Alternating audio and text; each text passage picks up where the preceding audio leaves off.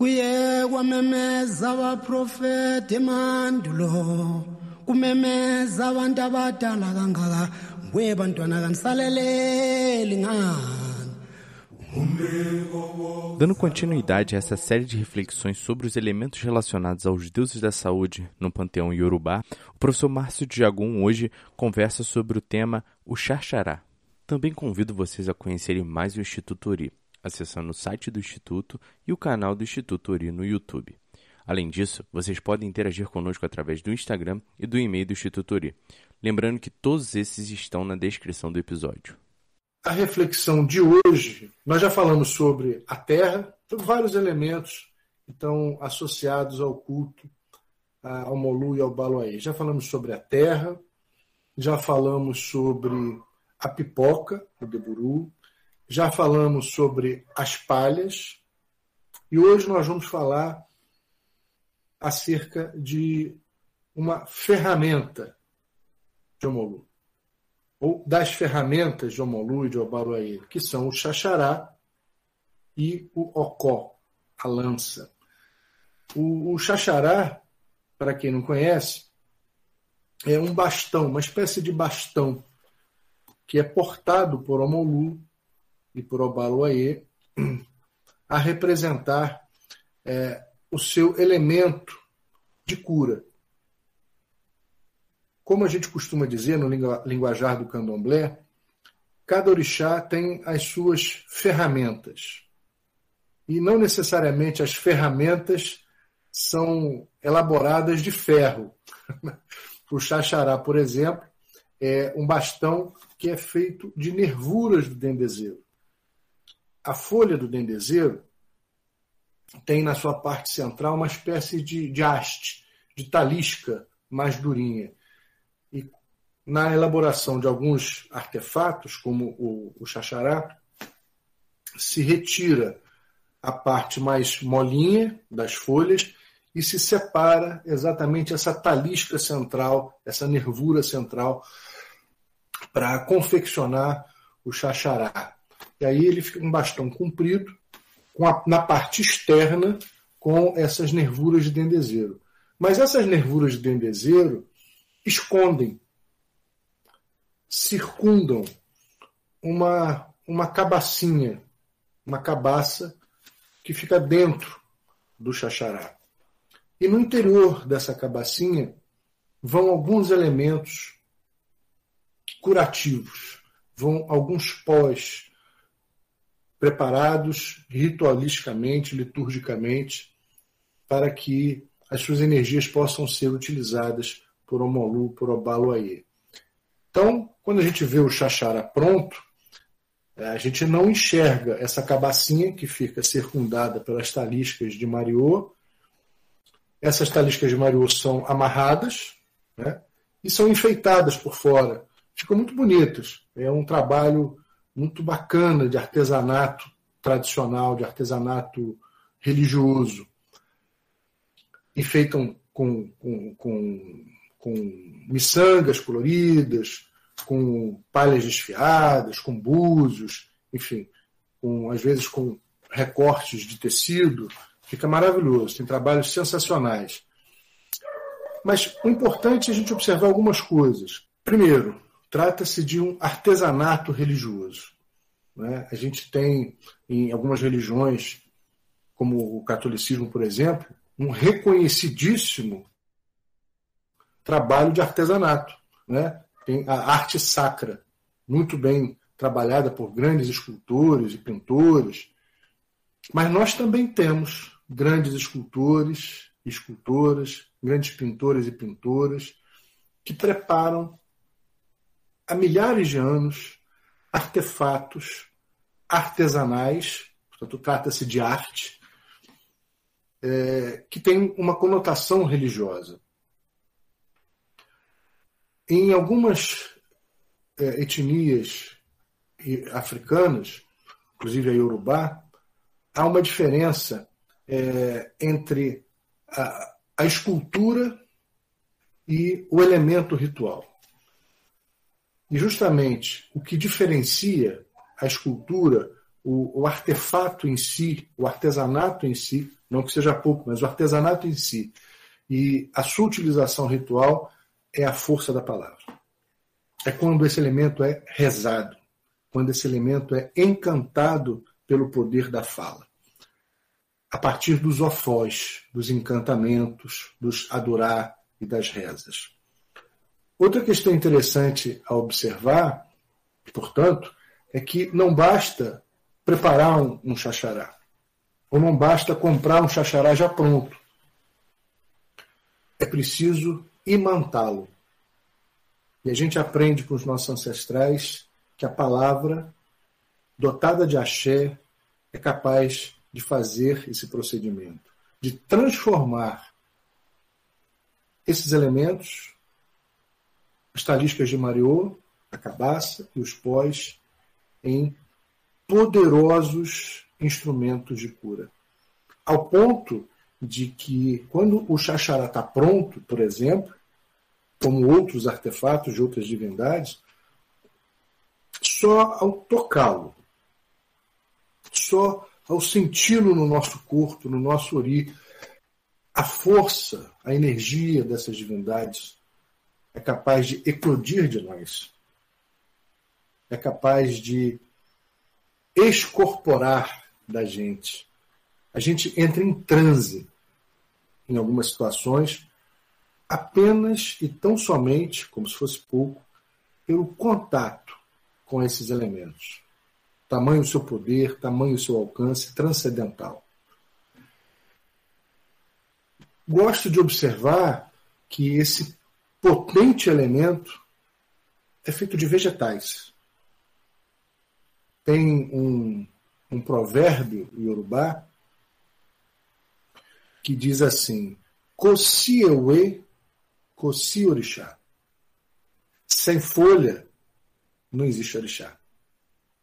A folha, o elemento vegetal, é o, o fio condutor, é a senha que abre esse portal, que viabiliza essa, esse trânsito entre o material e o, e o imaterial, o físico e o metafísico. É a folha, é a planta que faz isso. Eis aí presentes a folha, o, o elemento dendezeiro, o elemento cabaça, que também é vegetal. A ferramenta de Omolu principal é o xaxará. Mas eu queria. É, tem uma outra ferramenta, né, que é o ocó, a lança. Essa mais usual na, na divindade Obaluaí, que para nós no Brasil é uma expressão mais jovem de Omolu. Molu e Obalaê, como a gente já conversou, são o mesmo compêndio, a mesma divindade. E Omolu seria essa expressão mais madura, mais provecta, e Obalaê, essa expressão mais jovem, mais, mais jovial. Né? Então, Obalaê usaria o xaxará e a lança, ou em alguns casos, apenas a lança. Mas eu queria agora perguntar para vocês: o xaxará, portanto, seria uma arma para combater a doença ou uma ferramenta, um artefato para reconstituir a saúde? Queria ouvir vocês. A gente tem pouquinho tempo, mas eu acho que vale a pena é, a, gente, a gente trocar um pouquinho uh, as, nossas, as nossas falas. O que, que vocês me dizem? O xaxará é uma arma para o embate da doença ou um, deve ser entendida como uma ferramenta que constrói, que, que, que lapida a saúde? Eu acho que é uma ferramenta, pai. Acho que é uma ferramenta?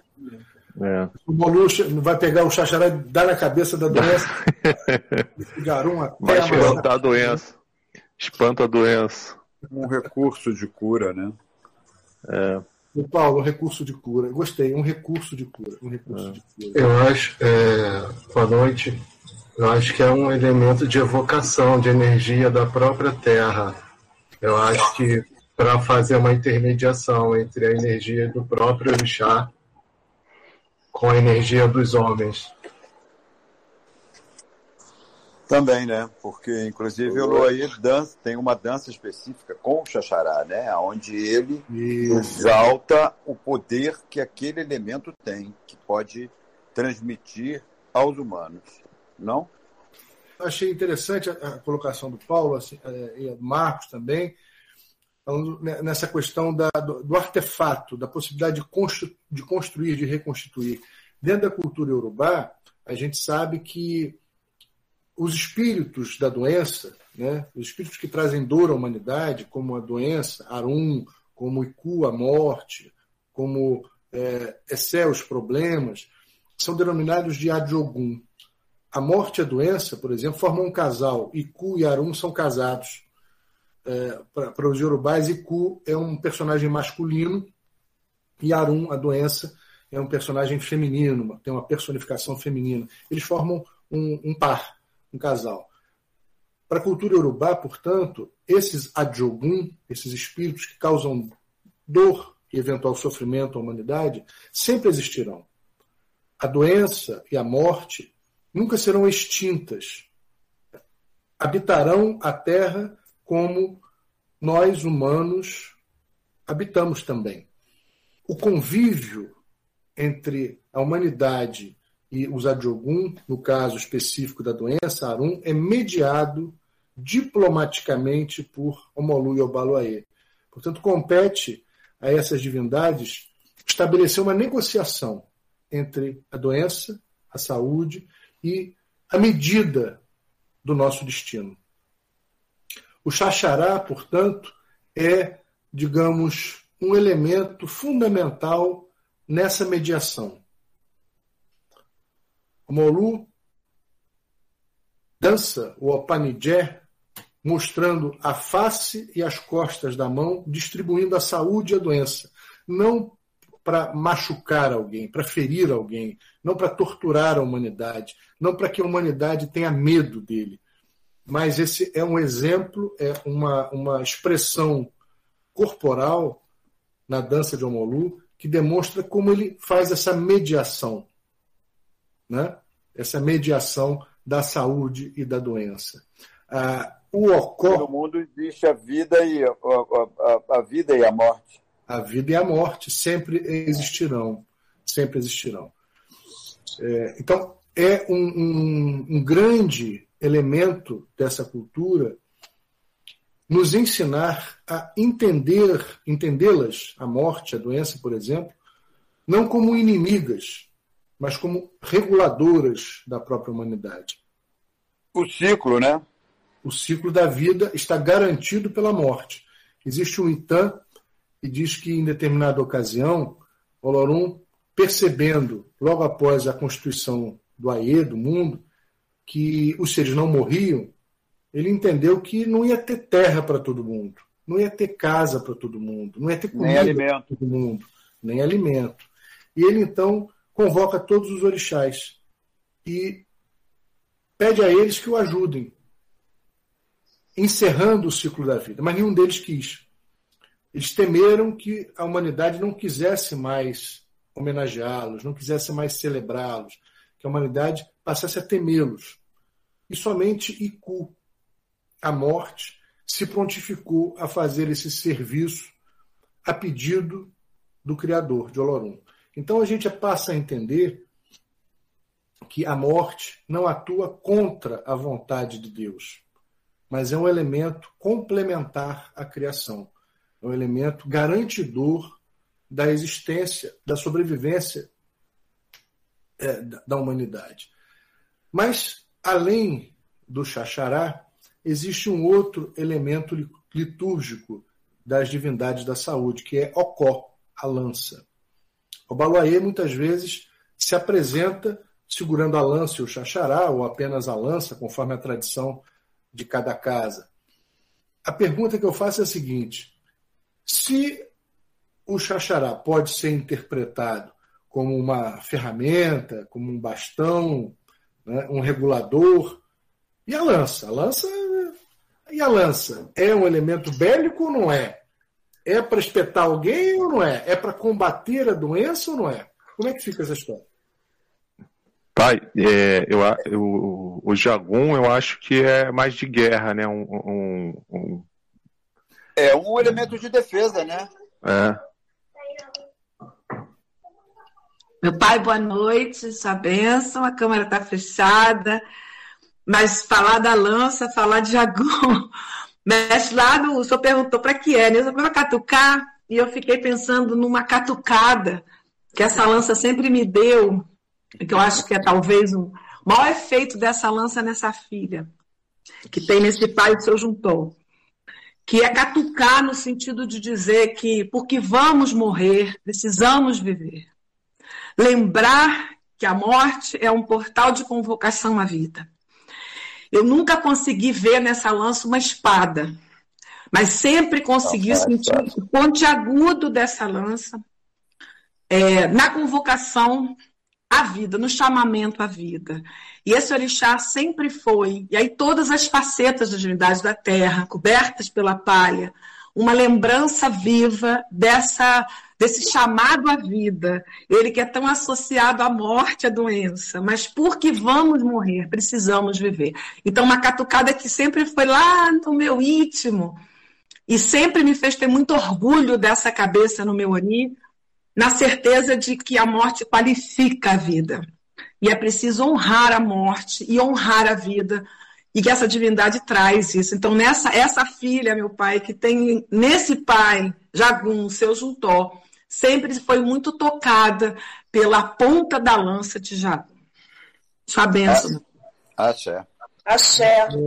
Que lindo, Ana Lúcia, minha filha. Um beijo para você. Que Pai Jagum abençoe a você e a todos nós. É, eu, eu, ontem, no nosso encontro, no nosso, no nosso encontro do Bagé virtual, podemos chamar assim, é, ontem nós falamos muito a respeito disso, né? De que, de que curas estamos falando, de que doenças estamos falando, de que instância ou em que instâncias essas doenças estão. Às vezes, essas doenças têm a ver com comportamentos éticos, comportamentos morais. Às vezes, essas doenças têm a ver com medo, com ansiedade. Às vezes, esse embate que nos tira a sanidade tem a ver também com reconstituição, com recobrar a e nossa. Com próprio, e com o próprio equilíbrio da, da, da, da, da população. Pois As é. pessoas têm que estar em, em, em permanente adaptação para que não, não, não morra. Quer dizer, tem que ter uma homogeneização de, de, de, de quantidades de pessoas que se adaptam, porque a, a, vida, o círculo da vida é dinâmico, não é estático. Então, a morte faz parte disso para manter essa quantidade, entre aspas, de, de, de pessoas, de, de, de alimento que precisa para esse povo todo e, e de forçar uma adaptação, não? Sem dúvida. Então, por isso, a lança, para nós, é um símbolo maior do que a guerra. Ou, pelo menos, a guerra no contexto ocidental, como a gente está acostumado a referenciá-la. Ela é um elemento gente, de defesa. A gente está falando de um, um, outro sistema cultural, de outro sistema de pensamento, de comportamento. Nós temos, dentro do nosso panteão do candomblé, uma divindade, por exemplo, como o Xaguian, que é a guerra pela paz. Não, uma, não a guerra pela paz, como uns e outros falam por aí, que invade, invade o país do outro para dizer que está fazendo a paz. Mas a guerra pela paz, muitas vezes, nesse processo de interiorização, de reflexão. Então, a lança não é um símbolo apenas do embate ou do combate com um ser externo. Muitas vezes, essa lança é o símbolo dos embates internos, das guerras que nós devemos travar com, conosco, com nós próprios, com as nossas doenças da alma. É verdade. Que, cuja cura não depende exclusivamente da divindade, mas da inspiração da divindade, para que nós os ajudemos a fazer esse serviço.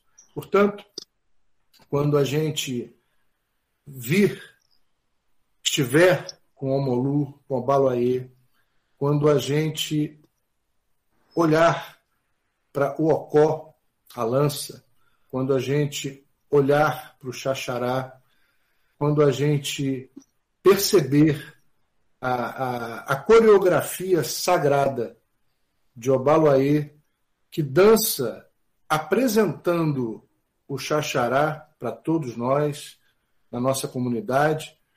Xaxará balé, afuaô, balé, balé, xaxará balé, balé, balé. É, aproveitando um gancho, pai Márcio, é, dentro dessa cabaça, eu aprendi com minha mãe que também leva, além dos pós, um urubô. Confere? Isso vai variar de tradição para tradição, né, Paulo? De, de, de, de casa para casa. Casa para casa. É, o, o orobô é um símbolo importante nas nossas tradições de vida, de vitalidade, de longevidade. Então, faz todo Força, sentido. Né? Exatamente, faz todo sentido que ele esteja presente é, dentro do xaxará em algumas tradições. O importante, além disso, além dos elementos, é a nossa, a nossa conexão. Repito sempre, precisamos nos permitir. Celebrar é importante, mas interiorizar é fundamental. Amém, aleluia, amém. Esse programa foi editado por Fascine Me Podcast.